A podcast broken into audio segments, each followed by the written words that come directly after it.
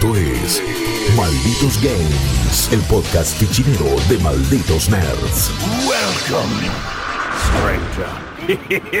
Hey, hola a todos, ¿cómo están? Bienvenidos a Malditos Games, el podcast de gaming de Malditos Nerds, donde hoy tenemos un especial de Final Fantasy VII Remake, porque es definitivamente uno de los mejores juegos que han salido hasta este momento del año, porque es uno de los títulos más esperados de la última década y esta nueva década, y porque hoy me acompañan tal vez las personas más fanáticas de Final Fantasy VII sobre la faz de la Tierra, y va a ser un, gustazo hacer el podcast con ellos y con Mako, eh, estamos entonces acá. Sabes que no me llevo bien grabando con vos, Mako. Sabes que fuera del aire te quiero un montón, pero hoy tal vez nos hermanemos, nos hermanemos con esto que nos ha dado Square Enix, que es Final Fantasy VII Remake. Así que déjame presentarte bien. Carlos Polastre, el señor Mako con nosotros. ¿Cómo va, man? ¿Qué hace? ¿Todo bien? Bien, Pero ¿y vos? Quiero hacer una salvación, salvedad, perdón. Yo pensé que fuera del aire nos llevábamos mal. en el aire nos llevábamos bien, pero No. lo tengo al revés. Era al Eh, revés al final. Yo creo que nos salen bien las cosas al aire, lo que no significa que estemos de acuerdo en cómo las hacemos. Ah, bueno, eso seguro. Va por Y ahí. Fuera del aire es más eh, tirarnos unos palitos porque es este amor que no sabemos cómo manejar. Hay bebés durante esta grabación que están locamente también emocionados por lo que pasa con Final Fantasy VII. No son sonidos que agregan nuestros editores. Simplemente seguimos grabando estos podcasts de nuestros hogares porque estamos en cuarentena y esperemos que ustedes sigan en sus hogares lavándose las manos, cubriéndose la boca y bancando todo esto que pronto va a pasar. ¿Y cómo lo pueden pasar bien? Of Fanda Final Fantasy VII Remake, ¿cómo lo está haciendo también nuestro propio Squeenie, el muchacho que como poco se esperaba este momento y está No, no, con tremendo. nosotros Juaco. Querido Juaco, ¿cómo la estás pasando? ¿Qué hace Rippy? Y ahora que tengo Final Fantasy VII Remake, mucho mejor. La verdad que la estoy pasando muy, muy bien con el juego. Eh, la cuarentena, bien, yo supongo que tranquilo, hay laburo, hay, hay cosas que jugar, eso es lo más importante. Y sin dudas alguna, me adelanto a decir que esto es algo que cualquier fanático de eh, Final Fantasy tiene, tiene que jugar, vamos a decirlo así. Bien, Pero bueno, no me, bien. no me quiero adelantar. Tranquilo, tranquilo. Vamos a establecer, si les parece, algunas reglas entre nosotros y para la gente que se está sentando a escuchar esto en su plataforma podcastera favorita. Vamos a hablar libre de spoilers. No vamos a decir nada. Que revele algo fundamental de la trama y que les pueda llegar a arruinar la experiencia.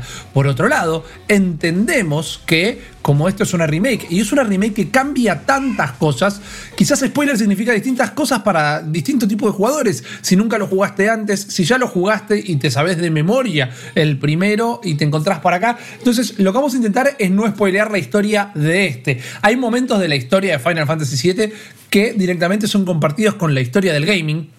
Entonces quizás nunca lo jugaste, pero sabes un montón de las cosas que pasan.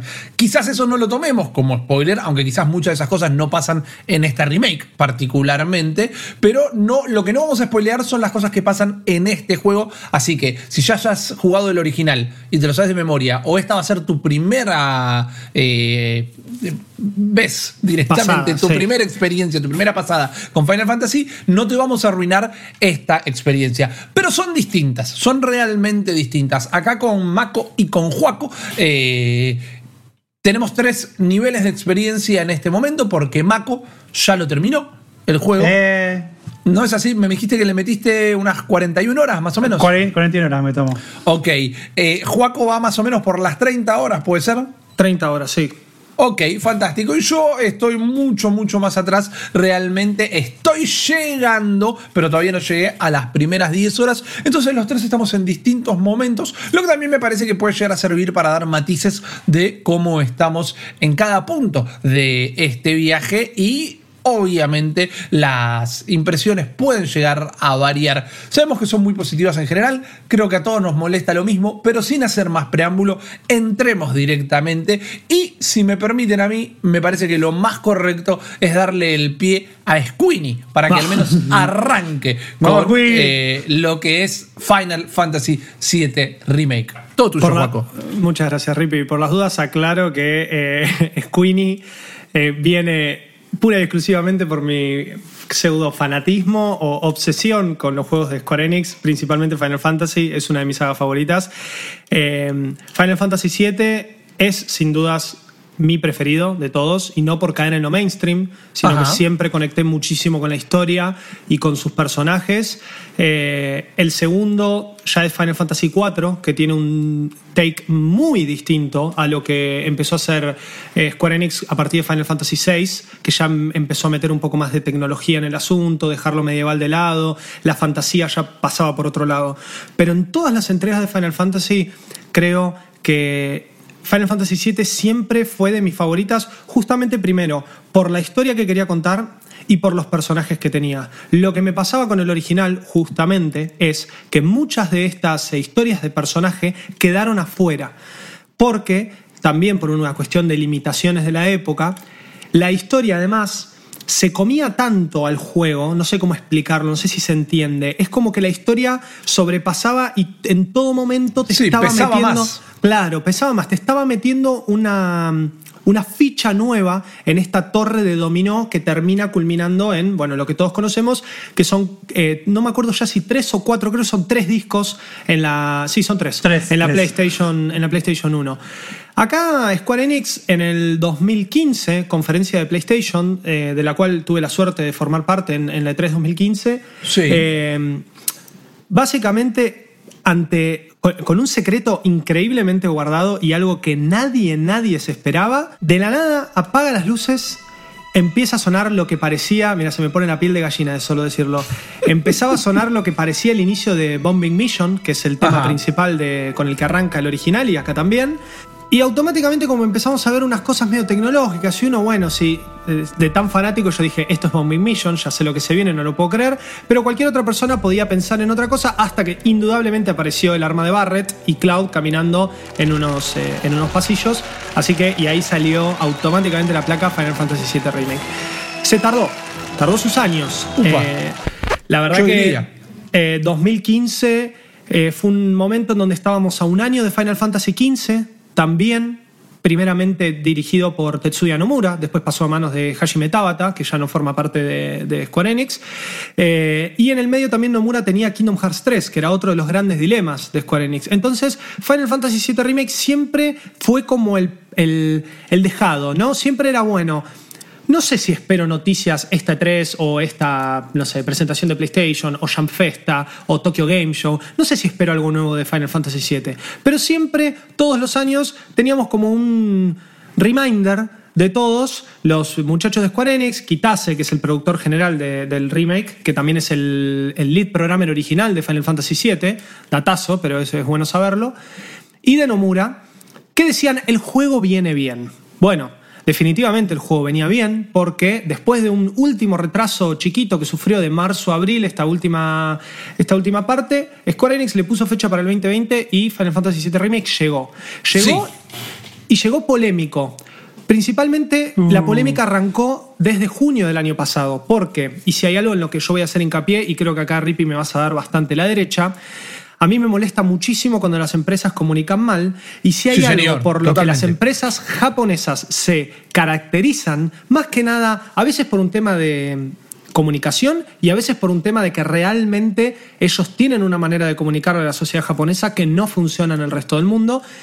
Nunca terminamos de entender, y es al día de hoy, más que nada después de la E3 del año pasado, realmente cuántas partes van a ser. Porque lo primero que se dijo es que Final Fantasy VII Remake iba a ser episódico, no iban a ser Sí. todas las partes, eh, no iba a ser todo el juego de una, disculpen.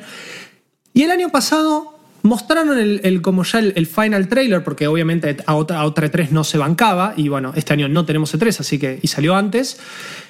Pero, de vuelta, era como que dejaron en claro que eran dos partes, y automáticamente una entrevista días después a Kitase en la E3 no volvió a dejar en claro si eran dos o si eran tres. Es rarísimo. Es rarísimo y seguimos sin saberlo. Pero lo que Es sí raro. sabíamos era que la primera parte iba a ser Midgard. Y efectivamente, la primera parte es Midgard, sin dudas. Eh, es Midgard de una manera, para mí, no sé qué opinarán ustedes, increíblemente ejecutada. Increíblemente ejecutada. Porque pasamos de un contenido que en el original, más allá de que no mostraron todo, y era una ciudad con muchísimo potencial para muchas historias, tanto sidequest como, como desarrollo de personajes, que es esto lo que decía antes, que la historia se comía el juego y no me mostraron tanto de estos personajes que tanto me gustan al fin y al cabo. Era, era increíble decir, me encanta Tifa, me encanta Barrett, me encanta Cloud, pero no conocía tanto sobre ellos. Y ahora Bueno. con Remake estoy entendiendo mucho más. Totalmente, y me parece que es una de las mejores cosas que tiene, ya llegaremos a ese punto, me pareció que fue una introducción prolijísima, Juaco, Sí, sí. pero antes de avanzar, Muchas gracias. Mako también, que Sí. voy a intentar no hacerte volar como un reactor durante este podcast, me parece que tenemos que elegir equipos por lo que dijo Juaco recién, Team Barrett, Team Tifa, Team Cloud, eh, Oh, ¿con, Team se Tifa. Team Tifa. Ok. Team Bueno, Tifa no, eh. Está más linda que nunca en este juego. Me encanta el personaje. Dale, Jorge Ané. No, no, no, pero más linda que nunca. No, no, pero no lo digo por ese lado, ¿eh? No lo digo por una cuestión de. Los de modelos nada. son increíbles. Los Me modelos parece- de todos son increíbles. Sin duda, y me parece que además lo que hicieron con Tifa, que sabemos que en general siempre los modelos de Tifa, tanto en Advent Children como en el original, son bastante polémicos, son bastante desproporcionados. Acá me parece que lograron algo muy bueno, manteniendo como es ella realmente, y la relación entre ella y Cloud, eh, la, la forma de ser de ella me parece muy muy, muy centrada, me encanta. Así también como me gusta mucho lo que hicieron con los personajes secundarios de, de Avalancha, que Bueno. son Biggs, Wedge y Jesse, pero ya entraremos en eso. Yo soy Team Jesse. A morir. Yo encontré como un amor nuevo por Jessie que no lo tenía en el juego original. Sí. Y tipo, conocerla acá es otro personaje, no es el Me, mismo me re gustó. juego. Yo lo, lo redesarrollé, pero no puedo dejar a Tifa de lado. Es uno de mis platónicos, además de chico, así que es. Igual arranquemos un toque por ahí, si les parece, porque me parece un punto importante. Eh, Jesse me, me- me volvió loco, me encantó como personaje, como parte del juego y también, como decíamos recién, de los que generalmente no tenían tanta voz ni voto. Wedge me encanta, Sí, el gordito, actor de voz, porque todos los doblajes eh, están fantásticos realmente. Yo lo estoy jugando Eh, en japonés. Yo ah, también, ¿eh? bueno. Ok, ahí está. Bueno, acá tenemos una buena diferencia para notar. Me contarán ustedes cómo están las voces en japonés.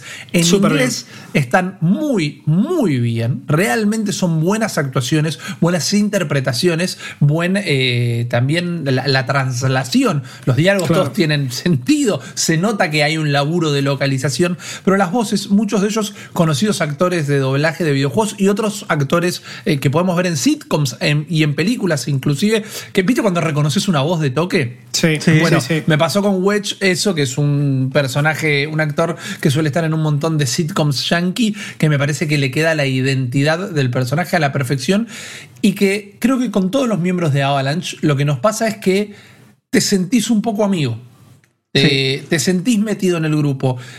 Y en el, 100%. primer, en el juego original tal vez no pasaba tanto, pero no porque, bueno, los años de diferencia y la tecnología del momento no lo permitían. No, es porque creo que una de las diferencias primordiales de Final Fantasy VII Remake es que podemos arrancar diciendo que es casi otro juego directamente. Sí. es Sí, como sí, sin duda, agarra lo que era la idea de Final Fantasy y lo cuenta de otra manera. Lo cuenta de otra manera al punto que las cosas ni siquiera pasan todas en el mismo orden.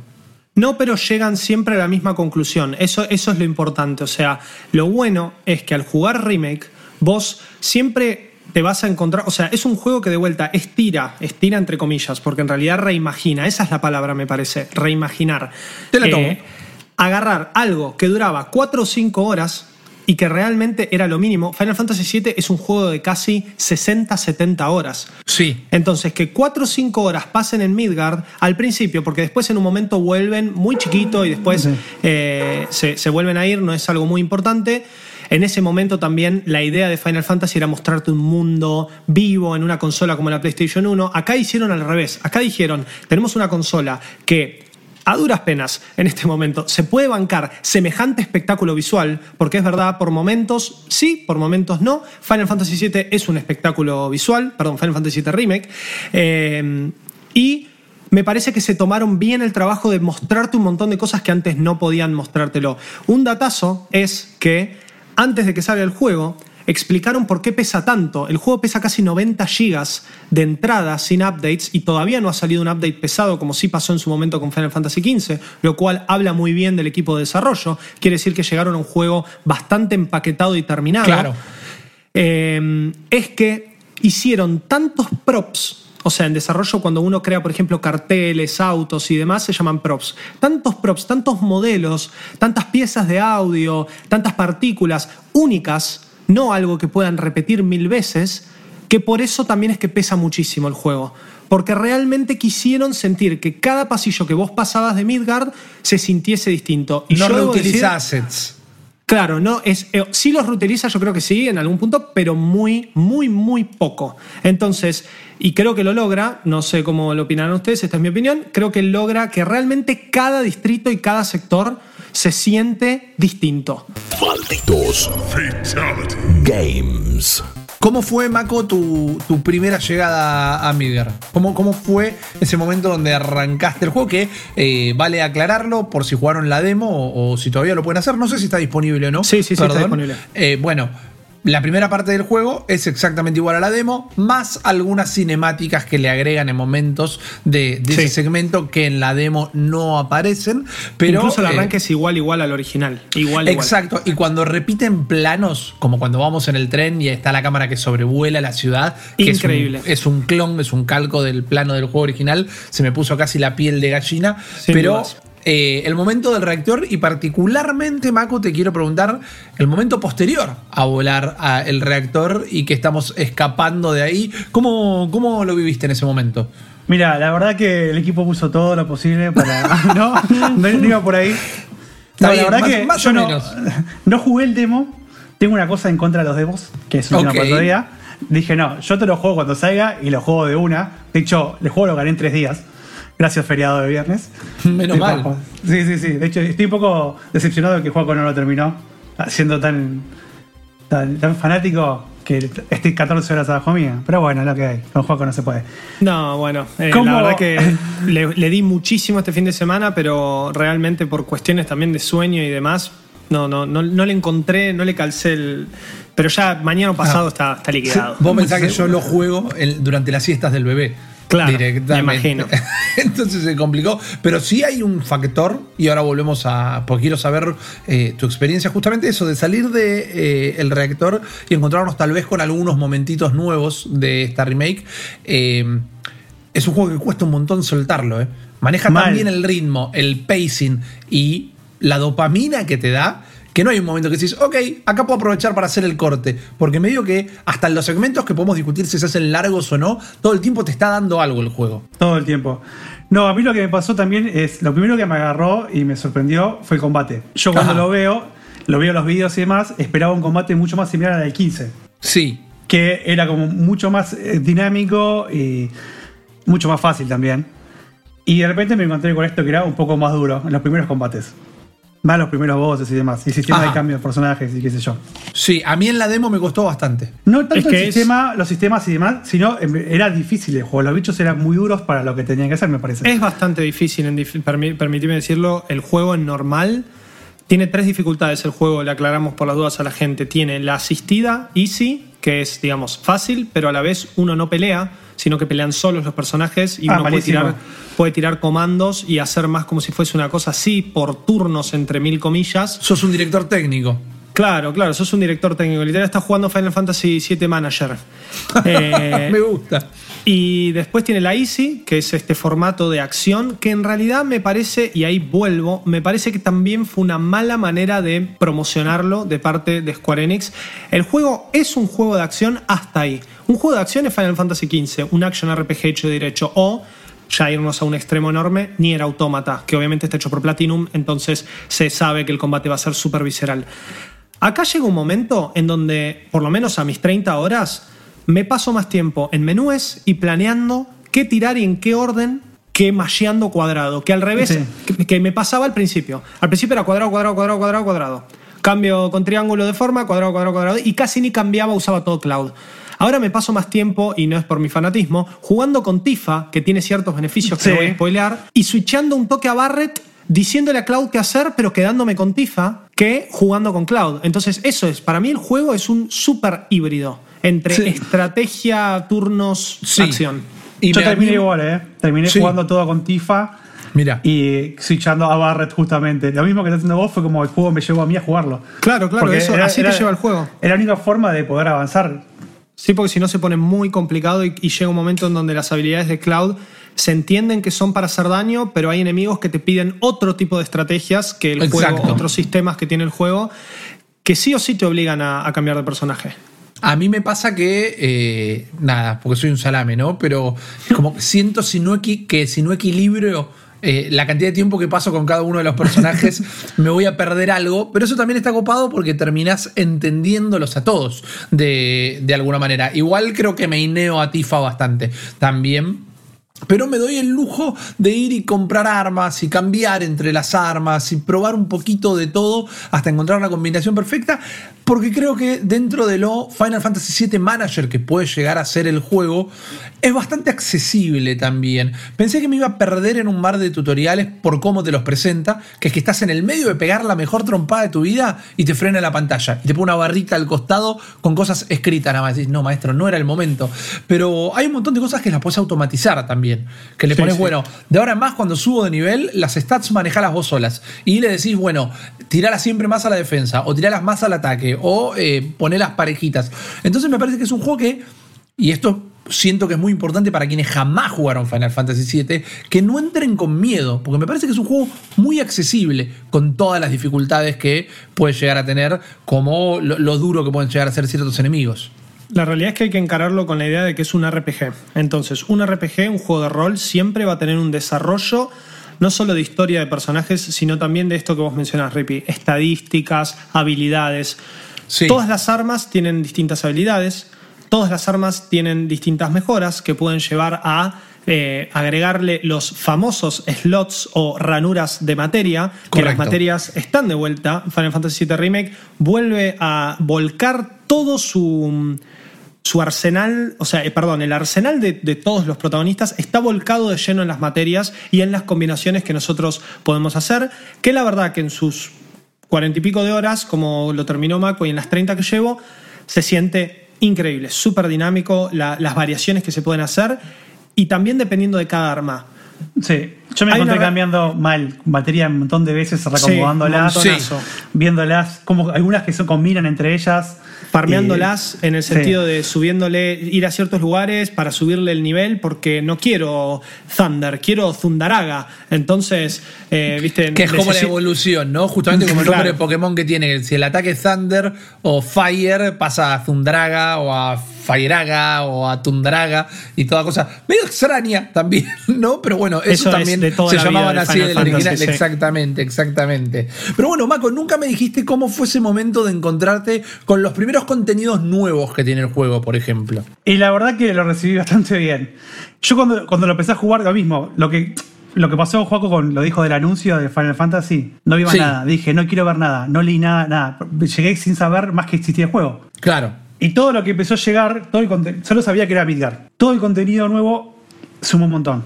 Todo. Pero, o sea, hay, hay gente que dice que tiene partes como que estiradas, más alargadas. Esas cuatro horas que dice Juaco pasadas a un juego entero de 40 horas. Sí. Todo, en todos los casos, para mí, todo el contenido extra que sumaron, suma. Todas las mini historias, eso de conocer a, a los personajes que ya que jugué, jugué cuatro horas acompañado de Jesse, Wedge y, y Vix, y ahora tengo un montón de horas más y conozco más de ellos. Creo que está muy bien. Lo que yo no sé es cómo van cuántas horas va a durar el resto del juego, si esto dura 40, ¿no? Bueno, pero una pregunta que se me ocurría recién. Me decía, eh, vos le metiste 40, Juaco le metió unas 30. Es para los dos la pregunta, pero arranco con Juaco. A tus 30, ya más allá de lo que conoces del juego, ¿sentís que estás llegando al final? Porque viste que tiene como un ritmo extraño. Extraño no significa malo, pero como- hay un sentido de urgencia por parte de los personajes. Pero quizás después tenés misiones secundarias que son medio relajadas. Eh, yo creo que, más allá de que por la hora, no te das cuenta del todo cuánto avanzaste o no si no llegaras a conocer el juego en todo caso. Eh, ¿Te parece que a los 30 horas del título está como llegando a un clímax? Porque el clímax de este juego encima es un clímax que no existía en el original, porque el, final de este juego no era para nada el final del juego. ¿Creen que en ese sentido está bien armado eh, co- como un juego independiente que se para por sus propios medios? A mis 30 horas, y ahora lo dejo hablar a Mako que él terminó, eh, si- siento que la historia de Final Fantasy VII en Midgard, estoy hablando del original, tiene como tres o cuatro momentos clave, Ajá. De los cuales yo ya viví tres de esos momentos, pero entre esos momentos el juego me demostró que hay muchísimo, muchísimo por eh, explorar y por hacer entre esos momentos. Lo que pasa es que muchos de estos momentos me fueron llevando por un montón de partes del mapa. En el punto en el que yo estoy ahora, no me quedan muchos lugares para ir, sin entrar en spoilers, y medio como que el juego ya me dejó en claro que yo estoy en, un, en, el- en la parte, si se quiere, open world, entre muchas comillas, del Sí. juego, en donde puedo recorrer y hacer misiones secundarias, que by the way hay algunas que sí son bastante me, son bastante punto A, punto B, agarrar esto, hay otras que son muy muy buenas, están muy muy buenas, la, re- la redacción también de los personajes que están involucrados no es el hombre genérico A pidiéndote, por favor, mi nene está perdido, ¿entendés? Sí, eso pasa. Es como que se calentaron en darle una identidad a todo el mundo. Porque tampoco tiene, o sea, ellos sabían que de alguna forma lo tenían que alargar. Entonces, ¿hay alargues que se notan? Sí. Hay misiones en el medio que son misiones principales, no secundarias, pero que si jugaste el original te das cuenta que son alargues y que decís, bueno, esto está un poquito de más estirado. Pero siempre, siempre, siempre estás conociendo algo más sobre Midgard, sobre algún personaje. Entonces, a mí personalmente eso no me molestó. Yo leí muchas críticas en los que decían, por ejemplo, hay algunos capítulos que están de más. Para mí nada, nada está de más. Nada. Pero bueno, se, se sabe que yo soy bastante eh, fanático generalmente, entonces quizá puedo estar un poco bias en, en la situación. No sé cómo lo verá Mako, ahora lo dirá. Confiamos en tu juicio igual. Claro, obvio. Bueno, sí, sí, confíen porque más allá, digamos, yo sé separar. Cuando hay algo que no me gusta y lo tengo que criticar, lo critico. Eh, personalmente hay algunas cosas que no me gustaron de esto, ya vamos a entrar en ese, en ese detalle después.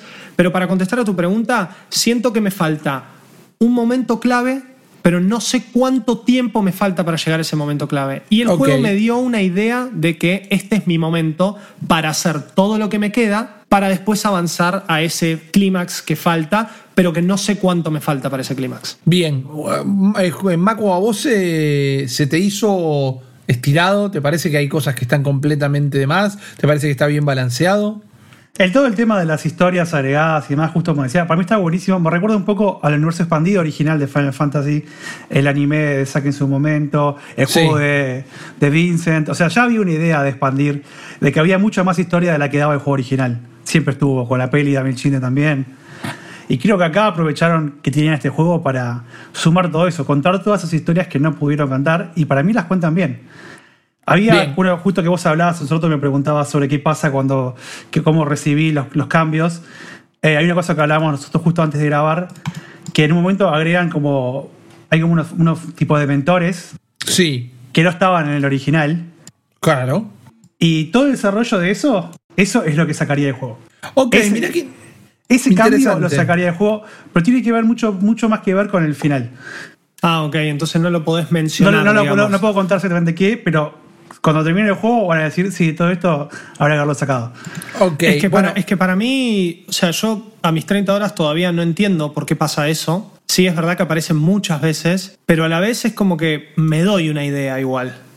Bueno, pero contémosle a la gente, por ejemplo, ¿qué pasa? Igual eh, queda claro, pero quizás hay gente que no vio Harry Potter tampoco. Una de las nuevas incorporaciones como historia y como personajes, como antagonistas, como enemigos, son unos fantasmas que, como los Dementors en Harry Potter, son como si fueran unas bolsas de residuo que flotan, ¿no? Como con capucha y, y- y flotan alrededor y como que te chupan un toque la energía y como que todo el mundo se siente mal alrededor de ellos. Pueden ser invisibles por momentos, de repente los ven todos. Hay una escena muy al principio del juego donde aparecen cientos de miles eh, ocupando una ciudad entera y que si vos sabés que es un contenido nuevo, al principio no entendés bien cuál es la onda, tampoco sentís, o al menos yo no sentí que conectara tan bien con el resto de todas las cosas que estaban pasando. Y encima, si me permiten ir un poquito más allá, no me gusta el, el modelo del enemigo. Es literalmente eh, una bolsa de residuo con- sin forma. Además hay, un momento en donde el juego también te presenta otro tipo de enemigos que también son como una especie de, de fantasmas y qué sé yo, no quiero entrar en spoilers, que a mí personalmente me llevó a decir, bueno, pero para, esto no tiene nada que ver, o sí, o no, o sí. No. Porque por Ah. momentos, claro, bueno, ya, ya me di cuenta que no porque ya lo pasé, pero sin embargo personalmente me llevó un poco a como decir, no, no entiendo a qué quieren llegar con esto. De vuelta, repito, me doy una idea, pero hasta que no lo termine no lo sé. Y bueno, ahora que Mako dijo eso, sobreentiendo que quizá no, no es tan importante, está bueno. La razón, la razón por la que agrega eso, en mi opinión, Sí. sin entrar en spoilers, es porque el juego termina en Midgar. Si el juego hubiese continuado como hubiese sido largo, contar toda la historia del juego original, Sí. no, había, no había necesidad de agregar esto. Ok. Entonces podemos decir que estamos prácticamente de acuerdo en que eso se siente como un relleno, un relleno dicho despectivamente, como algo que realmente de todo lo que agrega este juego no, no es lo que más sirve, porque hay otros personajes que no son bolsas de residuos flotando nuevos No, o sea, en este sin juego eso- que sí suman. Sin, sin agregar eso, o capaz podrían hecho otra cosa que no fuese estos fantasmas o, o criaturas bolsas voladoras de mentores. Sin agregar eso, el juego pasaría lo que vos preguntaste hoy al principio. Si el, fi- el final no es propiamente- un final, porque el juego original no estaba pensado con que Claro. termine ahí. Esto, lo que hace, lo que usan esto es para poder darle un final a un juego que no lo tiene. Claro. Por Claro. eso, para mí, si el juego hubiese continuado, está re de más. No era necesario. Por eso me molestó tanto. Pero pará, o sea, perdón, y por las dudas, spoiler alert, eh, pero el juego continúa, lo sabemos, y sabemos que va a continuar. No, sí, no, no, sí, sí, continúa y sabemos cómo continuar. O sea, pero si no, vos terminarías de jugar y no sentirías el juego entero. Ah, bueno, bueno, No sé claro, si me sí, sí, entiendo. Como Entiendo, Es una justificación para darle... Es, es una, es una herramienta para poder darle un cierre a este capítulo del juego en un lugar donde no lo tenía. Ok, ok, bien, bien, bien. Entendido, entendido. Yo Es creo que hay dos mecánica. formas igual, hay dos formas de encarar esto. Porque a los tres nos pasa que los tres jugamos el original. Sí. Cuantas veces, yo por mi parte lo jugué bastantes veces. Eh, entonces, nosotros siempre encaramos esto, y esto es algo que también me dio un poco de hasta ansiedad, podría decirlo. Siempre supe que esto no iba a ser el- el- la cuestión completa. Siempre, Com- siempre comparto lo, lo de la ansiedad. Eh, Yo estaba iba avanzando y me ponía Claro. mal diciendo, pará, esto termina acá y me falta un montón de cosas y personajes que me encantan y no los voy a ver. Sí, claro, exacto. Entonces eso es un punto quizá negativo, pero que es difícil meterlo como crítica a esta parte en sí, porque la crítica ahí va más por el lado de eh, la decisión que tomó Square para recontar esta historia. Igualmente, igualmente, esto que contaron hasta ahora y, y el paquete este que nos presentaron está buenísimo. Entonces eso ya directamente habla de una cuestión nuestra, de decir, bueno, uff, tengo que esperar. Claro, dos, me parece que es más años. personal, ¿no? Yo entiendo que te puede no gustar, pero esa ansiedad que podemos llegar a sufrir en momentos donde, pará, pero esto no es así, o pará, si estoy acá es porque ahora va a pasar esto, entonces, digo, es uno anteponiendo la experiencia previa al juego. Yo entiendo que los fanáticos, yo, yo lo jugué dos veces el juego, cuando lo... Cuando, cuando en Play 1 y cuando los largaron para Switch, por ejemplo. Porque dije, ah, lo quiero tener fresco. Total, en algún momento va a dejar de ser un retraso y va a salir en Play. Y aún así no es que me rasgo las vestiduras por el juego, pero me pasaba esto de, bueno, pará, que pase esto, pará, si estoy haciendo esto tiene que pasar lo otro. Creo que eso ya es más una carga negativa, sí, pero de uno que no se la tendríamos que poner al juego. Igual lo bueno es que el juego, como dije antes, te- se reencarga de mostrarte que entre estos momentos principales de la historia de Midgard, que sí se comparten en, en- en- su mayoría con, con lo que pasa en el juego original, se encarga de contarte otras historias en el medio o de alargarte ciertas partes, tanto en exploración como en cutscenes, como en historias, que además no se sienten del todo de relleno eh, y están, están muy bueno. La verdad que la forma que encontraron de contarnos una historia Claro. quizá más lento, más largo, pero bien. ¿Sabes qué, qué impresión me dio a mí? No sé si alguno de ustedes, capaz Jacobo sí, vieron las nuevas películas de Evangelion. Sí, Sí, ¿O vi saben un poco del tema? Sí. Eh, que la primera peli arranca igual a la serie original, con La primera peli cambios. es igual. Y después, a medida que pasan las pelis, se va distanciando más y más de lo que fue la historia original. Vos decís Ah, que eh, Final para Fantasy mí- VII Remake es Evangelion Reveal. Exactamente. Para mí, esto va a pasar así. A medida que salgan el próximo juego o los próximos dos juegos. Igual con Evangelion Reveal hay una teoría de por qué se aleja Sí, sí, tanto. sí. Lo dejamos para el podcast de Evangelion. Eso. Pegando un Pero volantazo. eh, esa impresión me da. Perdón, que cada juego, igual, eh. va, va a cambiar, va a alejarse cada vez más de la historia original. Bueno, te hago una pregunta y después voy a cambiar de tema. Eh, como fan, y específicamente como fanático, te pregunto, ¿te disgusta esa idea o la abrazas, la aceptas? ¿Te da Me curiosidad? encanta. No, me encanta. Porque Bien, son bien. personajes y un mundo que me encanta. Y una nueva historia es como un what if. Claro. Vos, claro, vos que consumís cómics y ves Un hay mon- sí, a pleno. Hay un montón de esos, son buenísimos. Sí, totalmente, totalmente. Pero sin embargo, siento que quizás estamos empezando a dar vueltas en círculos con querer expresar cosas que sí serían spoiler. Entonces, cuando pasa esto la historia, cuando pasa lo otro, y no estamos diciendo que, vamos a avanzar en este análisis del juego. Entonces, quizás a la parte técnica. Malditos Games. Yo no entiendo, me, me, me vuela la cabeza y, y disfruto un montón la composición audiovisual de este juego. Todo lo que es eh, visual es hermoso. Todo lo que es audio es más lindo todavía. Y el maridaje queda perfecto. Eh, los modelos, los diseños, eh, la arquitectura, la, la reimaginación, que siento que por momentos es parte de la idea original, por otros veo inspiraciones, ¿no? También hay que poner todo en tándem en las fechas, pero la como vemos en Midgar eh, y como vemos todo desde los eh, desde los slams hay, hay una comparación muy directa con Alita Battle Angel por ejemplo pero que siempre estuvo igual no es algo nuevo nada más que ahora no sé, si vieron la peli, por más que no hayan leído el manga hace poco, van a verlo visualmente una referencia muy directa.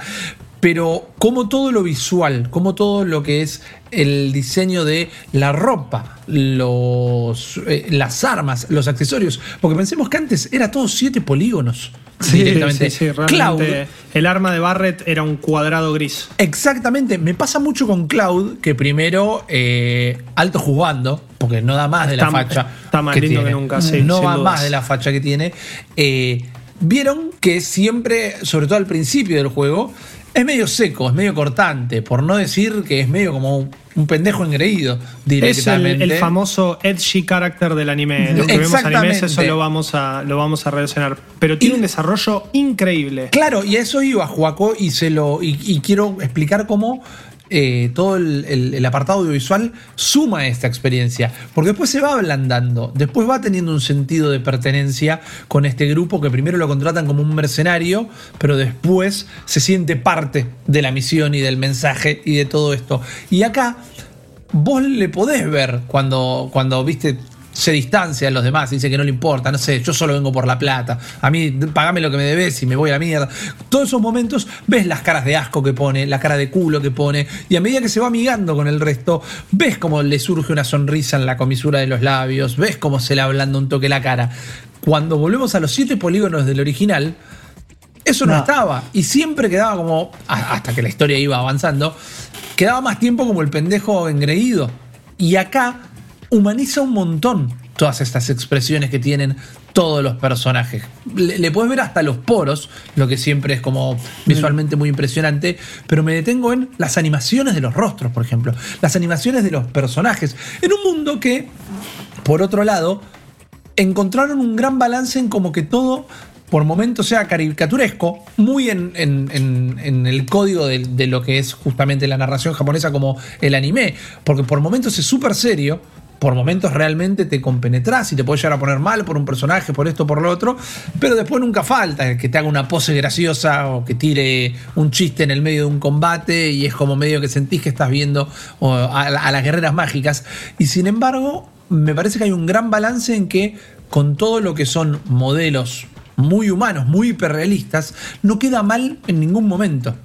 Y, Para nada. Y a eso se le suma encima todo el soporte de audio, que la banda sonora de Final Fantasy siempre fue genial, siempre.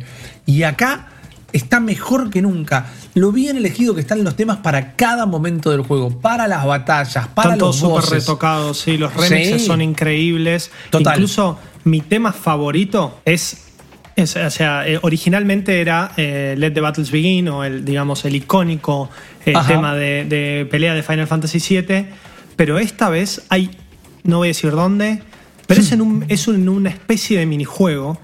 Quizá Mako eh, se- está pensando lo mismo que yo y, y opina lo mismo.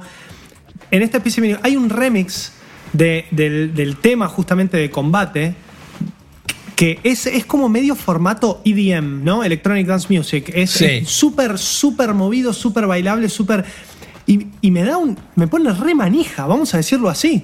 Me pone, pero eh, el hecho de, de este minijuego que hay que tocar algunos botones y qué sé yo, no, no, no quiero entrar en detalle, pero reacompaña y ahí es donde sentí esto que vos decís, Rippy, que realmente el juego elige increíblemente dónde ponerte qué tema y que lo mejor de todo es que los reprisals, por así decirlo, de la banda sonora original, que estaban hechos con un sintetizador por Nobuo Uematsu en los 90. Claro, eh, con la tecnología que había. con la tecnología que había, el alma se re, pero se re mantiene. Bueno. La canción de, los slums del sector 5, cuando, eh, bueno, nada, voy a decir eso, eso no es spoiler, pero es súper icónica, súper medio como... En su momento era una especie de, de electrónica, pero rara. Está igual, o sea, las comparé y realmente están iguales, solo que la calidad del sonido se siente mucho mejor.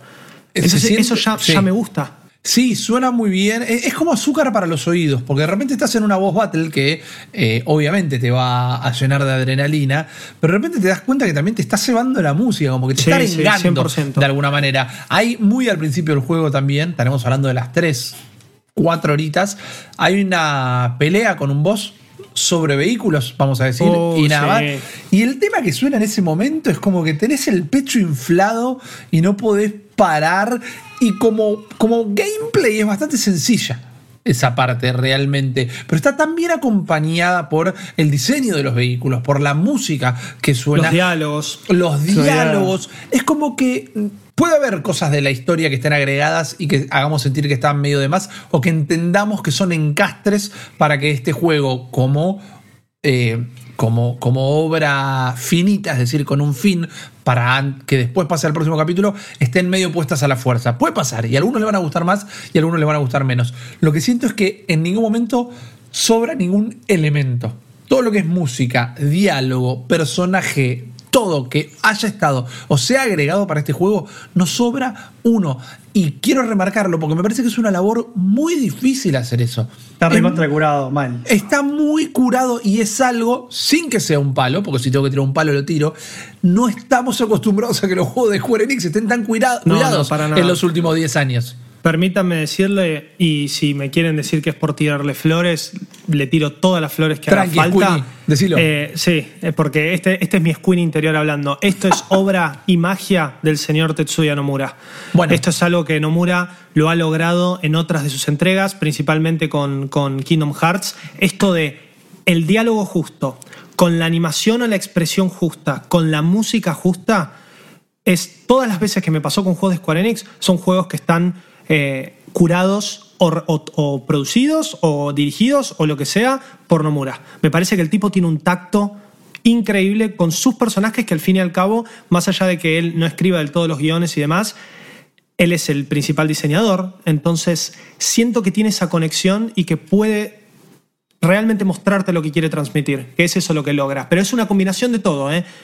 Gráfica, audio, diálogo, guion. Yo me acuerdo que hace un par de años, para fanáticos viejos de Final Fantasy, el remake de Final Fantasy se pidió siempre. Históricamente. Sí, ni, siquiera estaba sí, la sí. hora, ni siquiera estaba la hora de remakes y nosotros pedíamos un Final Fantasy VII remake.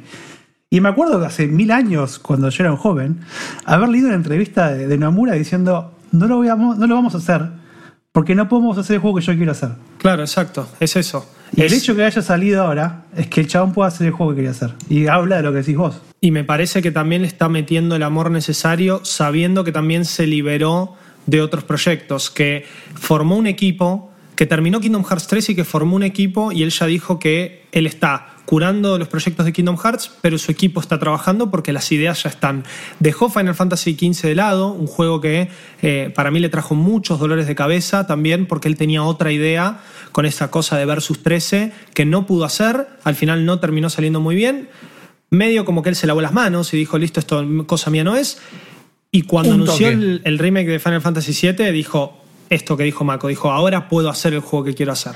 Bueno, Porque no ah- tuvimos más que una demo técnica en Play 3 hace unos años. Exactamente iba a contar eso. eh, intentar hacerla para, para sumar a este rescate emotivo que estamos haciendo. eh, la primera vez que intentaron hacerla fue en Play 2. Y ahí fue la primera vez que dijeron, no, che, acá no nos da para hacerla, eh, no nos da técnicamente, igual no voy a poder hacer el juego que quiero. En Play 3 tuvimos esa demo técnica que se ve en una E3, que inclusive si la, buscan, si la buscan en YouTube es medio rara, porque son medio como, más allá de que los gráficos no van a acompañar, más hiperrealistas los personajes en el sentido de que más humanos. O sea, Cloud no tenía todo el pelo parado tipo personaje de anime, sino que lo habían buscado hacer más realista, eh, sin encontrar el balance que tiene este juego. Y ahora, y para entrar en un aspecto mínimamente negativo, aunque sea, mientras que quizás pudo contar la historia que quería contar, yo tengo que decir que para mí no les dio la Play 2, no les dio la Play 3 y la Play 4 le da a puras penas. Porque un tiene un problema de texturas este juego. Sí, sí, sí, zarpado. Es un, es un tipo muy ambicioso y me parece que Final Fantasy VII Remake muestra, o sea, es el ejemplo perfecto para mostrarte que estos últimos juegos, veremos cuando sea que salga The Last of Us 2, igual Sony con sus exclusivos tiene otro tratamiento y otras vueltas que sabemos, eh, obviamente es un exclusivo, la consola es de ellos, así que le hacen todas las mañas que haga falta. Final Fantasy VII Remake es exclusivo de Play 4 durante un año. Y ya medio que el otro día mostraron y ticiaron que el juego iba a salir en PC y probablemente termine saliendo, no sé en qué Xbox, en alguna, pero probablemente. Ahora, Bueno, demuestra sí. que la Play 4 hasta acá llega. Sí, inclusive, más allá de que entiendo cuál es la movida, lo habían prometido, lo habían anunciado, eh, pasó muchísimo tiempo, era un suicidio comercial, tenía que salir en la Play 4. Pero me preguntas a mí si yo tuviera la, la toma de decisiones, lo hacía salir en la Play 5, porque por algo las consolas de nueva generación van a tener todas discos en estado sólido, Sí. porque el esfuerzo que le genera cargar todos los paquetes de texturas y demás, la liquida a la Play 4 realmente, que es una consola esto- regaucha, pero la liquida. Igual esto me decías. Desde el lado, perdón, del desarrollo, eh, es una mezcla. Es una cuestión de RAM, es una cuestión de, de lectura, es una cuestión. Yo conozco gente que tiene su Play 4 Pro eh, modificada, entre comillas. Uno la puede abrir y cambiarle el disco cuando Sí, quiere. Se sí, le puede sí, poner un disco de estado sólido.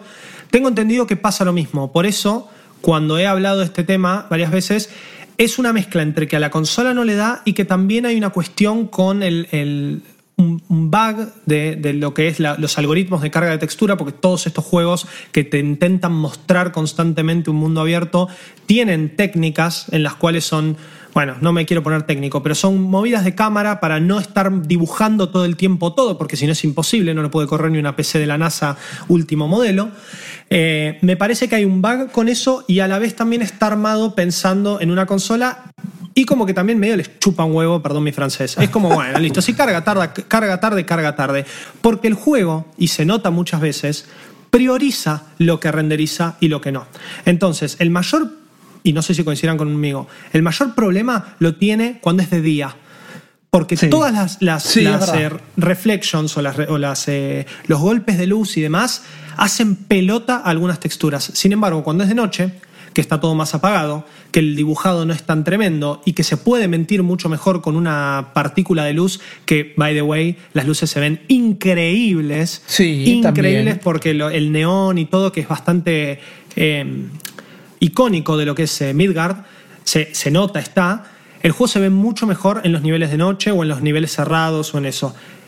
No disfruto, sinceramente, porque además tiene bugs con, con- tiene errores con el tema de luz. Por ejemplo, saliendo de cierta casa, no quiero decir de, de cuál, quizá Mako lo, lo, lo puede reconocer. Hay un cambio en la iluminación frente a la cámara que te destruye los ojos. Y no es que ni siquiera está mentido como que Cloud se pone la mano en, el- en los ojos y dice, oh, cómo me está pegando el sol. No, no, es un cambio brusco y eso hace que el juego se vea mal. Entonces, de día, gráficamente tiene más problemas y además hay algunas texturas que sufren mucho más. De noche es impecable y no pasa lo de la carga de texturas. Sí, pero pasan algunos interiores igual también. También Juaco. en interiores, sí, Y sí, pero- ahí pero, hay eh, un problema. Igual. Edificios la- la- muy puntuales, eh, muy secundarios también.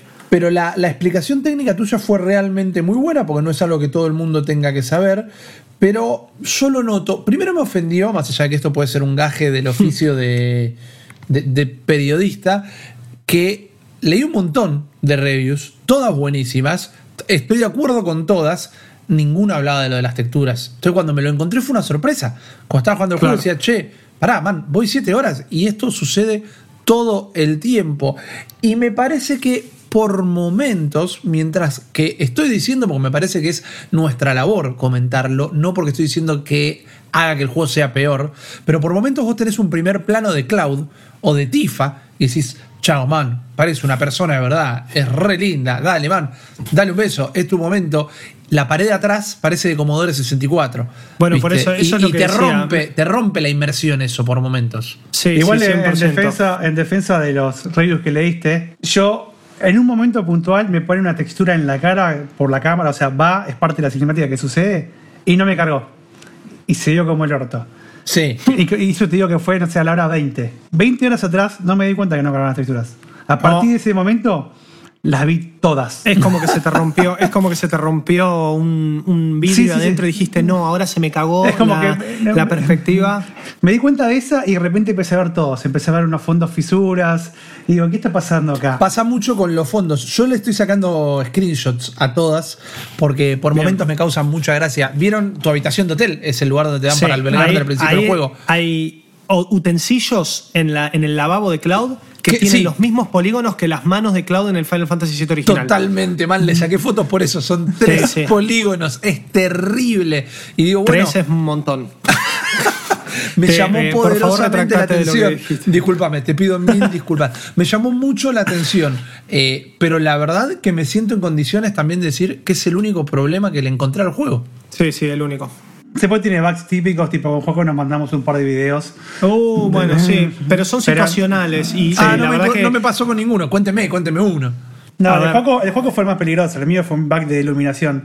Que justamente. Busca Palo, ¿sabes? ¿Te acordás en, en el Zelda Rippy? Sí. Que en el Zelda Breath of the Wild que había un punto en el cual se te iba el shading. sí. Sí. Movía la cámara un centímetro y se te iba. Bueno, acá estaba todo un ocaso rojo y movías un milímetro la cámara y se apagaba ese filtro. Y de repente cambiaba todo como lo veías. Y a Claro. juego le pasó uno peor, que era uno más de jugabilidad. Bueno, a mí me pasó algo que dudo que pueda llegar a romperme el juego, pero me lo imaginé y dije, ¿qué hubiese pasado si me hubiese roto el juego posta? Estaba en una zona en donde hay como dos pisos, era como un galpón, vamos a decirlo así. Bien. En este galpón había zonas traversables o caminables arriba y abajo, y esto estaba conectado por... em, escaleras. Bueno, me tocó enfrentarme con un enemigo volador en el piso de abajo. Entonces, lo terminé de fajar a espadazos arriba, porque con los enemigos voladores, tanto Cloud como Tifa, que no tienen el, el arma a distancia como Sí. Barret, eh, Saltan y pelean en el aire. Saltan y pelean en el aire. Como lo fajé en el aire, el juego entendió que yo estaba arriba. Entonces, cuando terminó la pelea, terminé con Cloud y con otro personaje en el piso de arriba y Tifa quedó abajo. Oh.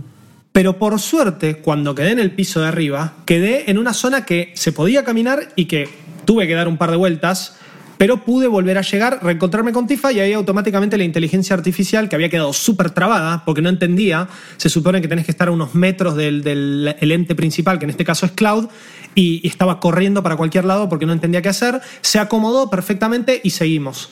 Eso, está, eso estuvo, estuvo bien. Pero Estuvo ¿qué hubiese casi. pasado? Claro, ¿qué hubiese pasado si yo hubiese quedado trabado en una zona no traversable? Yo, el, aut- el último autoguardado era hace una hora. No. Claro. y mi último save era hace dos. Bueno, yo no sé si es hice por. Cargué uno, me quise grabar y cargué. No, En una. horrible. Paré Yo estoy grabando manualmente bastante seguido. No sé si es el feeling de juego retro que, pero me da. Me gusta tanto algunos progresos que tengo y me da tanto miedo perderlo que le meto el, el salvado manual todo el tiempo. Vale, vivimos en, en una época de terror, ¿no? Sí. De que se te corta la luz, de que se te caiga el disco, perder el save. Sí, yo le voy mil veces. Bueno, yo por eso sí grabo, hago mi save manual y el autosave. Yo en, el- en los autosave no confío.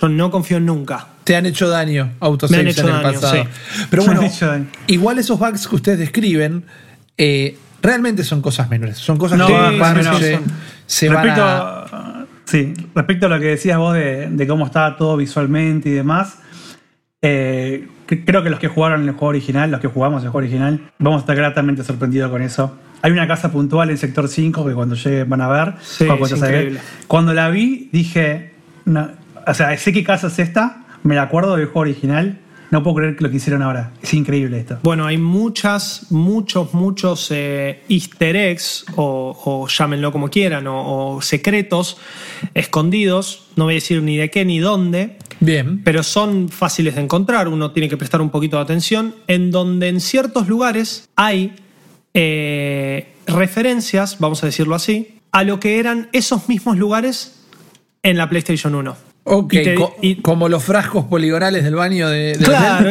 Claro, era un easter egg. Era un easter egg. Claro, algo, algo así, eso era un easter egg, Rippy, no lo entendiste.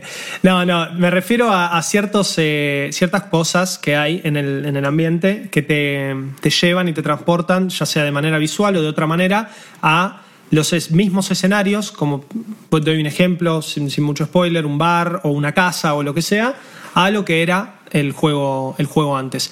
Eso, encontrar eso, me hizo automáticamente eh, pensar esto que, que contó Maco recién, de en cierta casa salir, mirarla desde afuera y decir, chabón, o sea, es como que me hicieron todo 3D y me acomodaron la cámara, pero esto es igual, la disposición es igual y hasta la disposición del terreno. Sí. Es como me- volver a tu barrio de la infancia. Exacto, de grande. Pero de grande. Exacto. Hay algo de eso que juega. eh, no, no sé si tiene un nombre, quizás tiene una palabra y alguien con, con mejor utilización de las mismas lo podría decir, pero tiene esa cosa que es un- una intersección entre lo moderno y la nostalgia. Es como. No es que lo disfruto nada más por lo bien que se ve y por lo bueno que está, ni por lo que era el juego para mí. Es como que encuentra un puntito en el medio donde las dos cosas van hacia adelante. No sé si me estoy eh, explicando, pero me pasa esto. Es, ok, esto es completamente radical eh, y opuesto a cómo era la primera vez. Y sin embargo, está toda la esencia ahí. No me molesta el cambio eh, porque está toda la esencia ahí. Me pasaba a pensar en eso cuando jugaba y pensaba en, yo lo estoy disfrutando y estoy con esta nostalgia, pero hay ciertas cosas que si alguien que nunca jugó Final Fantasy original, el 7 original, perdonaría esto, hay unas cosas de pacing a veces y de combate y de y navegación del mapa que vos decís, yo lo acepto y me encanta y me recuerda mucho al original. Digo, pero la gente que juega un juego ahora, los chicos que vienen jugando la nueva generación de juegos, Sí. Sí. ¿aceptarán estas cosas así? Es, muy, es una muy buena pregunta. Pero entendés y- a que, o sea, vos lo Sí, sí, sí. 30 horas, sabés. Sí, sí, sí, No sé si en las primeras 7 horas se siente tanto, pero eh, con el juego entrado se sienten muchas similitudes que decís, son cosas de un juego viejo. A mí eso y ciertos momentos, ciertas piezas musicales, como dije hace un ratito, una específica, me transportaron directamente al original, pero a la vez viendo una cosa visual nueva que me, por momentos me confundía. Decía, pará, yo cierro los ojos, escucho esto y estoy viendo un fondo pintado y un modelo 3D de tres polígonos encima. Abro los ojos y mira dónde estoy. Pero claro, eso ahí actúa el factor nostalgia por demás.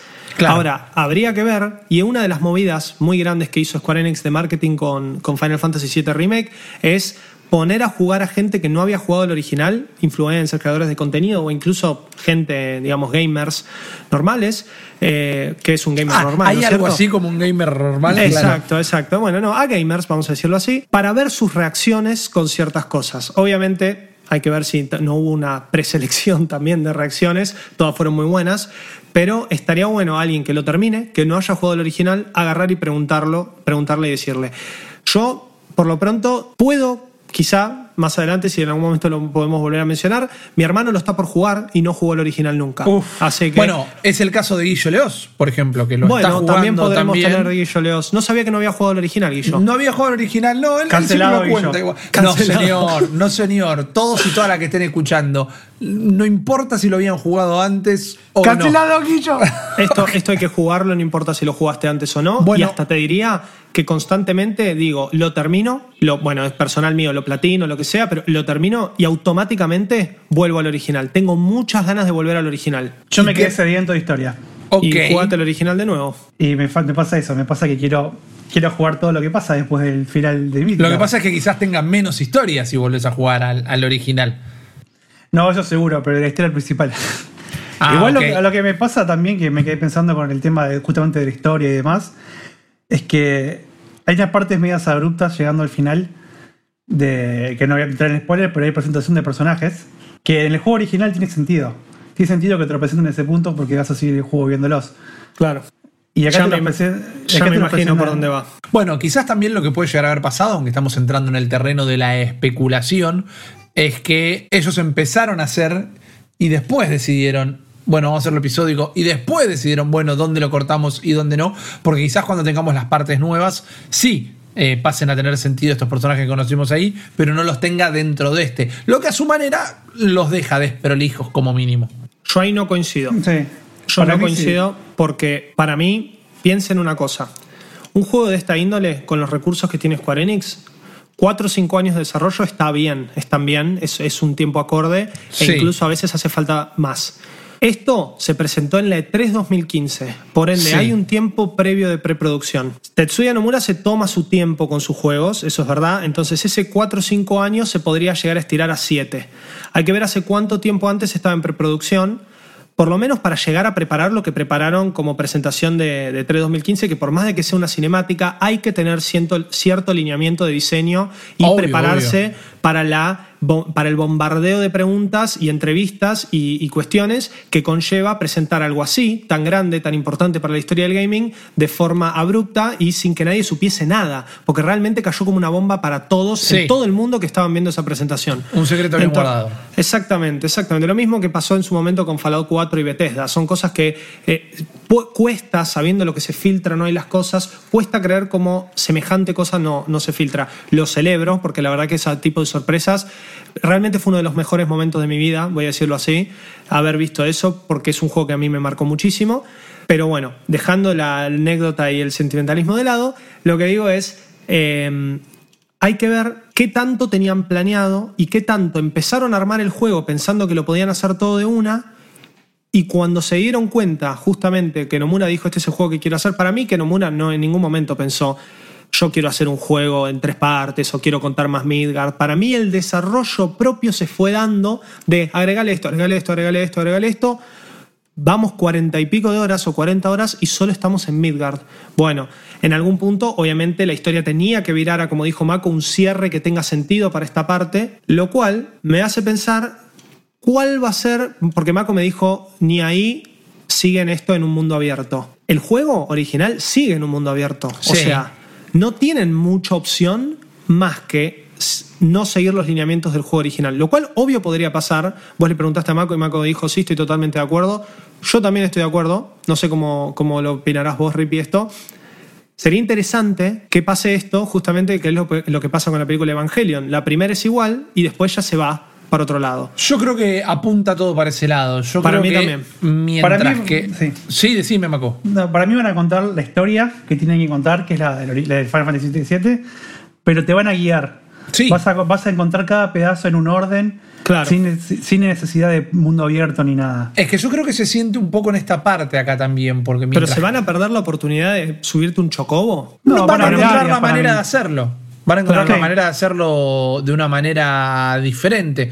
Va a ser un segmento, tal vez como el de las vías del tren. Ponele o. Claro. o- Claro, o- las o- carreras de Golden Saucers. Claro, Ah, exactamente. bueno, puede ser, Porque verdad. acá, inclusive, por segmentos al menos, en todos los que yo visité en las primeras 7 horas, 8 horas, eh, es, son, no es un mundo abierto, no hay una exploración completamente independiente, pero es un mapa gigantesco que si vos te querés poner a recorrerlo, podés perderte inclusive.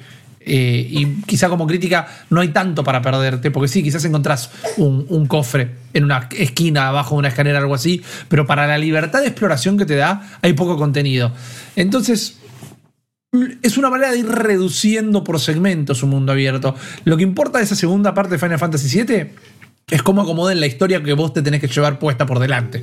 Sí. Por eso es pero que todo el mundo está especulando en si son, van a ser finalmente tres o dos partes esto, porque si realmente van a virar para otro lado, pueden hacer un segundo juego igual de largo o un poquito más largo, terminar de contarte las cosas que te quieren contar Sí.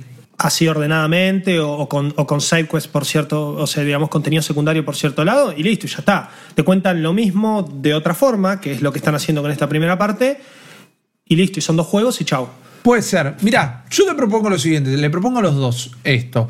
Eh, todo esto que estamos planteando ya son veremos que hasta que no tener la más mínima información Sí, de obvio, Final no Fantasy VII. Remake parte 2 no lo vamos a saber. Pero sí me gusta la idea de, acá lo tenemos a Mako como alguien que lo terminó y ahora le voy a hacer una pregunta final, te la voy a hacer a vos también. Quizás podamos hacer una segunda parte de este especial de Final Fantasy Remake, pero reemplazando a uno de los jugadores con Guillo y él nos va a dar una, una experiencia completamente fresca que tal vez responda algunas preguntas que nosotros tres no podemos responder porque sí tenemos los tres el bagaje del juego original. Me Pero parece bien, muy bueno. Muy me idea. alegro, me alegro, me alegro porque va a ser más podcast para la gente encima. Malditos Games. Pero te pregunto, Marco, y te voy a preguntar, Juaco, a vos también. Ya redondeando, digamos. Final Fantasy VII Remake, Mako. Carlos Sí. Polastri. ¿Estuvo a la altura. Uno, ¿estuvo a la altura de tus expectativas? Fue el juego que quería jugar. Ok, esa es una respuesta muy importante. Más allá de que te puede gustar algo sí y algo no, ¿crees que le hace daño al legado de Final Fantasy VII? No, todo lo contrario. Este juego es el, es el Final Fantasy que tiene que ser. Salvo, el lar- o sea, salvo el largo, y, o sea, lo que hablamos recién, el tema del resto de la historia, me hubiese, me hubiese encantado que dure 120 horas y que sea el juego entero. Ok, Eh, o y te sea, mi la mayor queja es esa. Ok, la última pregunta para vos, Mako. ¿Crees que la parte 2, e inclusive, tal vez si son más de dos, la parte 3, las vamos a ver en la próxima generación? ¿O esto es un juego que se va a tomar de repente 10 años para seguir? Ves a matar a alguien, si no. Ok, ok. Le doy dos años, tres como mucho para la siguiente parte. Yo, yo dos me aguanto como también, como Pará, fanático. Hasta vos qué dos sabes. El, el Final Fantasy 13, 13-2, 13-3. aguanto. Sí. ¿Cuántos años hubo entre cada uno? 13 es 2008 en Japón, 2009 en, en Estados Unidos y Final Fantasy 13-2 es 2011. O sea, tres años. Sí, pero sin embargo, cuando, sal- cuando o sea, Final Fantasy 13 cierra, es un juego entero cerrado. 13-2 fue una medio prueba, medio locura. Lo mismo que 10-2, que a muchos no les gustó, personalmente a mí tampoco. 13-3, Lightning Returns, ya es una falopeada mal, un intento de, de choreo. Y qué bueno que hayas eh, traído Final Fantasy 13 porque tenía un último comentario sobre una comparación entre este y el 13 que lo voy a hacer después. Siempre quise putear el 13 en ese momento. Claro, no. No, al revés. Yo siempre lo quise defender y me costó mucho y ahora me parece que hay un punto de defensa y de ataque. Pero ahora, ahora lo digo. Pero bueno, eh, 2009-2011 son dos años entre el 13-1 y el 13-3. Y El que experiencia, son- como, perdón, tu experiencia como desarrollador, Sí. con, con toda la parte que ya entiendo que tienen hecha, suponiendo que mantienen la misma, la misma onda del juego, es lógico pensar en dos tres años. Yo no trabajé nunca en un desarrollo AAA así, pero sí sabiendo que hay mucho de los modelos que se tienen, hay eh, mucho, está la nueva generación al caer, probablemente veamos a principios del año que viene una versión de Final Fantasy VII Remake parte 1 en PlayStation 5 sin dudas, sin dudas. Eh, entonces, personalmente puedo decir que sí, que una vez que ya tienen el engine, tienen todo armado, tienen los modelos, debería ser un poco más fácil.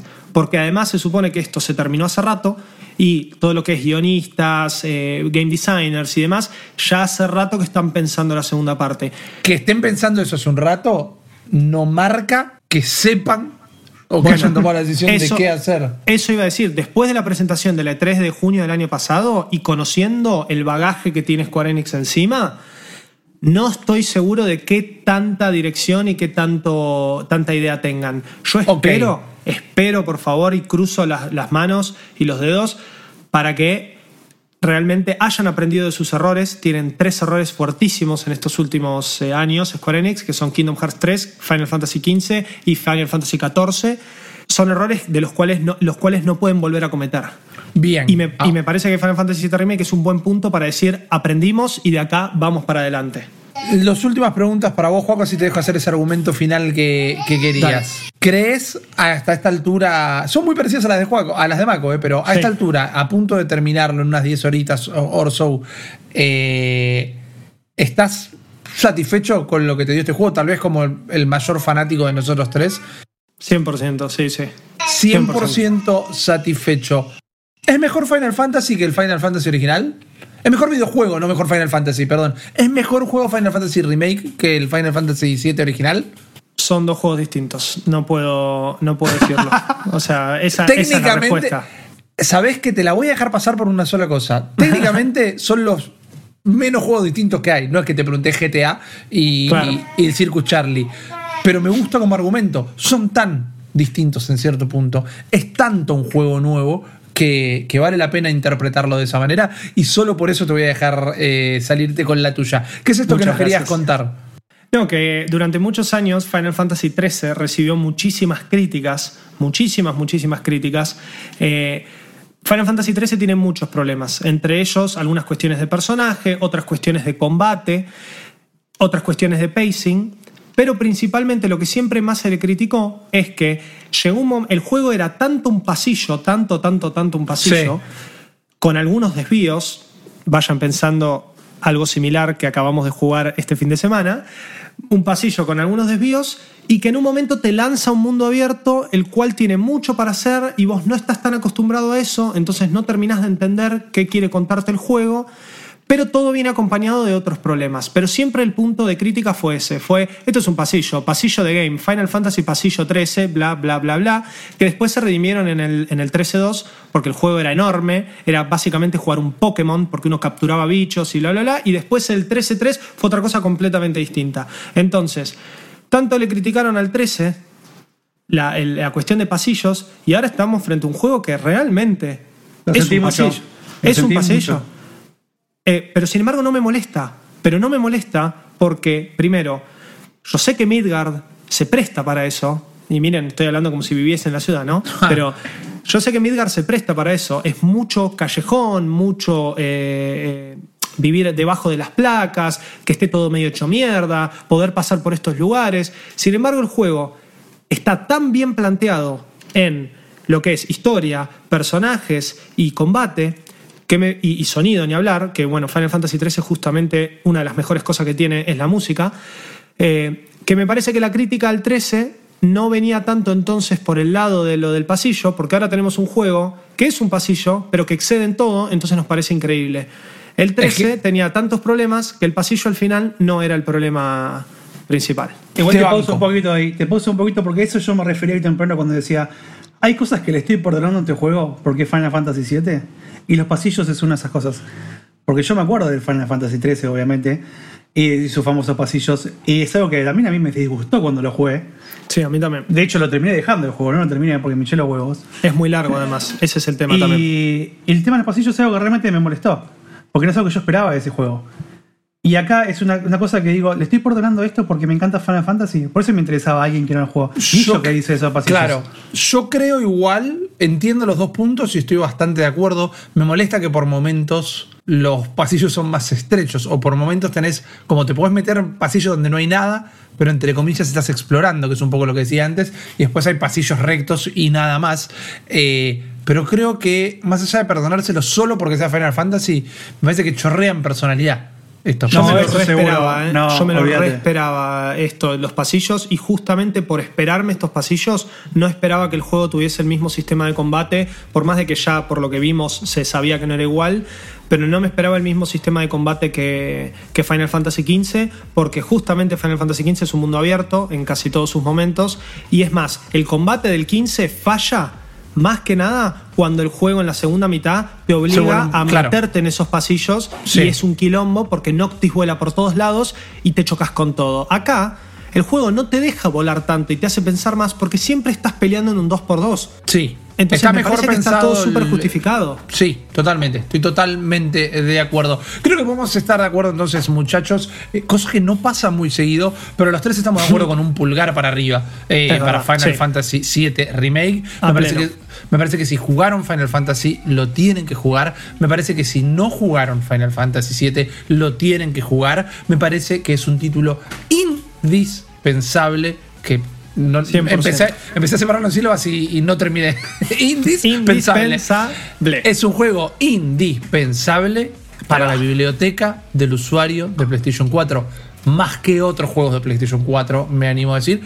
A mi impresión. Pero no le tengan miedo si le tienen miedo a los RPG. No le tengan miedo si piensan que los eh, sistemas pueden llegar a ser muy complejos. Me parece que no hay que perderse la, la experiencia Final Fantasy VII Remake. Pronto van a poder ver en Manijomio, nuestra nueva señal, el canal 600 de Flow, algunos videos eh, de Juaco jugando. También van a estar en el canal de Malditos Nerds, no se preocupen, pero quiero invitarlos todos a ver el contenido exclusivo de gaming que estamos haciendo para Manijomio. Van a encontrar una review en el sitio y vamos a hacer un segundo episodio porque los tres nos quedamos con muchas ganas de saber qué opina eh, Guillo, que es su primera vez visitando Midgard. Mis- Ah, Mr. Leos. Mr. Leos, exactamente. Así que muchas gracias a todos por acompañarnos en este episodio especial de Malditos Games. No olviden seguirnos en arroba malditos nerds VX en Twitter, arroba malditos nerds en Instagram para enterarse todo lo que estamos haciendo. Van a encontrar todos los episodios anteriores de Malditos Games en su, placa- en su plataforma podcastera favorita. Y atención porque pronto vamos a tener uno nuevo con los lanzamientos de la semana. Yo lo último que voy a hacer es agradecer a mis coequippers. Muchísimas gracias, Mako. Te portaste muy bien, quiero que lo sepas. Muy bueno, muy bueno. Voy a guardar mis comentarios. Te, te agradezco mucho. Eh, Juaco Frere, Squini, muchísimas gracias por estar acá con nosotros también hoy. Gracias a vos, Ripi. Y Muchísimas ustedes, gracias. gente, quédense seguros, quédense en sus casas. Nosotros nos encargamos de hacer un montón de contenido para que la pasen bien y nos volvemos a encontrar en el próximo episodio de Malditos Games. Adiós. Esto fue Malditos Games, el podcast fichinero de Malditos Nerds.